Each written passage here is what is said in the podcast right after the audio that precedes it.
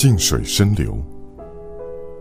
我认识一个人，他十九岁时深爱过，在三个月里深爱过一个女人，但那是一种不可能的爱，一种一日天堂十日地狱的爱。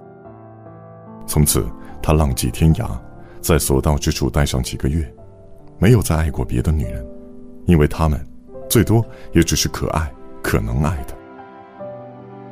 他不再有痛苦或烦恼，因为没有痛苦或烦恼，及得上他的地狱的十分之一。他也不再有幸福或欢乐，追求或成就，因为没有什么及得上他的天堂的十分之一。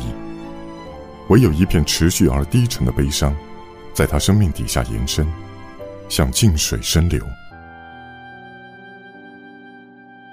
他觉得他这一生只活过三个月，他像一个漩涡。而别的日子像开阔的水域，围绕着那漩涡流动，被那漩涡吞没。